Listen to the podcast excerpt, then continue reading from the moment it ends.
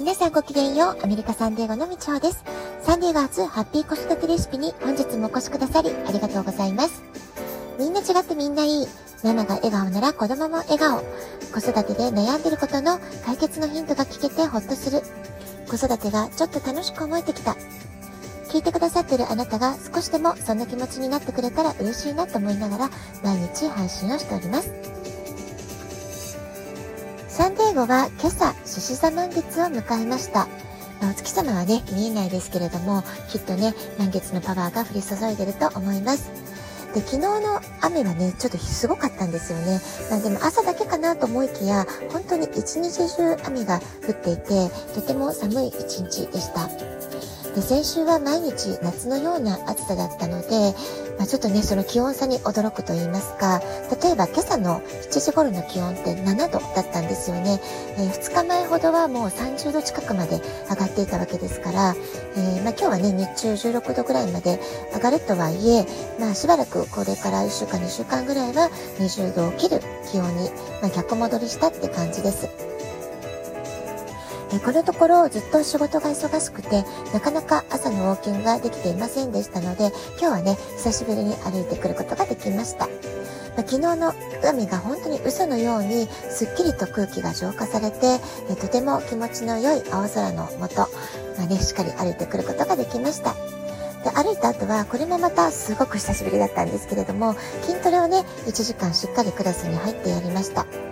で私は去年の8月の終わりですね、えー、腰椎の亀裂骨折というちょっとね大きめの怪我をしましたので、まあ、その後運動といっても歩くことぐらいしかちょっとね怖くてなかなかね、えー、激しい運動には戻れていなかったんですよね。ただね、まあ、そろそろ筋トレをしなきゃなって思っていたんですけれどもやはりね一度習慣がなくなってしまうとそれを取り戻すのすごく難しかったりするんですよね。まあ、今日久しぶりにやってみて、えー、上半身とか腕の筋肉結構落ちてるなってことをね、まあ、残念ながら感じてしまいました。ですから、まあ、今日お機にね、また無理せず少しずつ、えー、上半身の筋トレ頑張っていこうというふうに思っています。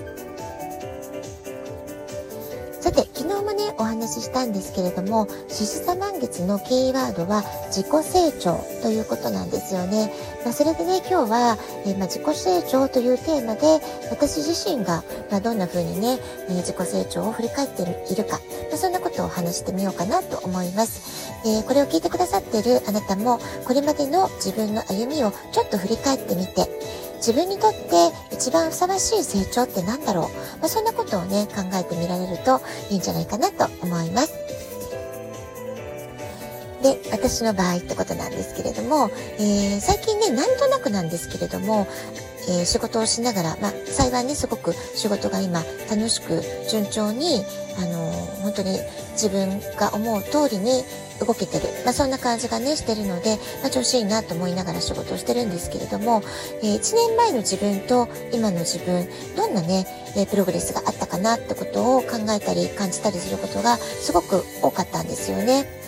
で、まあ、人間というのは、まあ、誰、どんな生き物も、えー、生まれた時から年を重ねていく一方で、まあ、最後はみんなね、死んでしまうっていう仕組みがあるわけなんですけれども、まあ、私もね、もう50代半ばになってしまいまして、まあ、ますますね、年を重ねていくばっかり、衰えていくばっかりなんですけれども、でもね、こうやってこの1年の自分っていうものを振り返ってみると、あ、去年の私より今の方がこんなこともできる、あんなこともできるぞって、すごくね、できてることが増えていたんですよね。まあ、そのことに気づけただけでも、すごくなんかね、もう、あの、幸せ度が上がるといいんですか？あ、なんか私頑張ってるみたいな感じですごく嬉しいなっていうふうなことを、えー、最近感じております。で、いろんなことあるけれども、やっぱりこの1年頑張ってきて、すごく良かったんじゃないっていうふうに、え、自分に対して、え、高い評価を上げることができてるかなというふうに思っています。でね、特に昨年の、まあ、秋ぐらいから、ま、息子が、えー、まあ、夏にね、6月にハイスクールを卒業して、大学に行って、えー、ま、家を出て行ってしまうというね、本当に巣立ちのタイミングでしたから、その後の子育て後の私の人生、どんな人生にしていきたいの？ってことを、ま、自分に問うというかね、すごく考えました。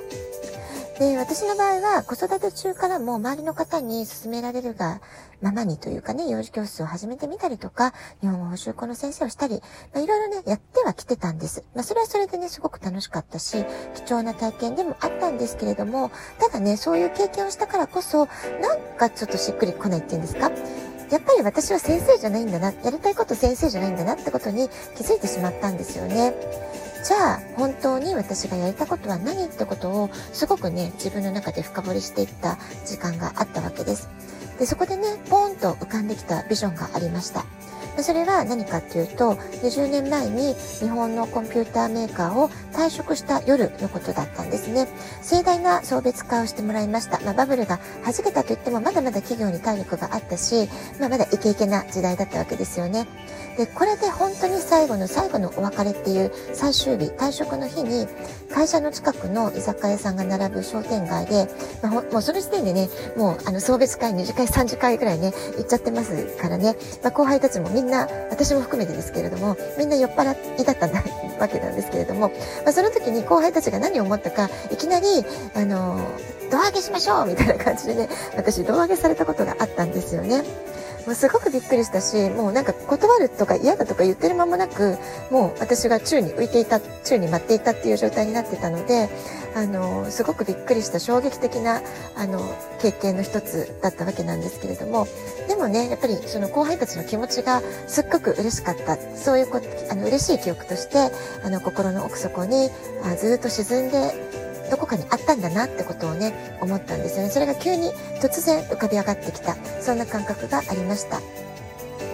で20年前退職を決意したっていうあの、まあ、気持ちの裏にはね、アメリカ生活どんなものか経験したいという好奇心であったり、やはりね、私は子供が欲しかったので、お母さんになりたいっていう、その自分の欲をね、えー、封印することができなかったわけですよね。まあ、それで仕事を辞めると決めたものの、仕事も大好きだったし、仲間たちも大好きだったし、お客さんにも上司にも私はものすごく当時恵まれていたんですよね。ですから、この人たちの縁、こんなに素敵な人たちに囲まれて私はすごくハッピーに仕事をしているのに、えー、縁をね遠ざけてしまっていいのかなってそういう不安がすごくありました。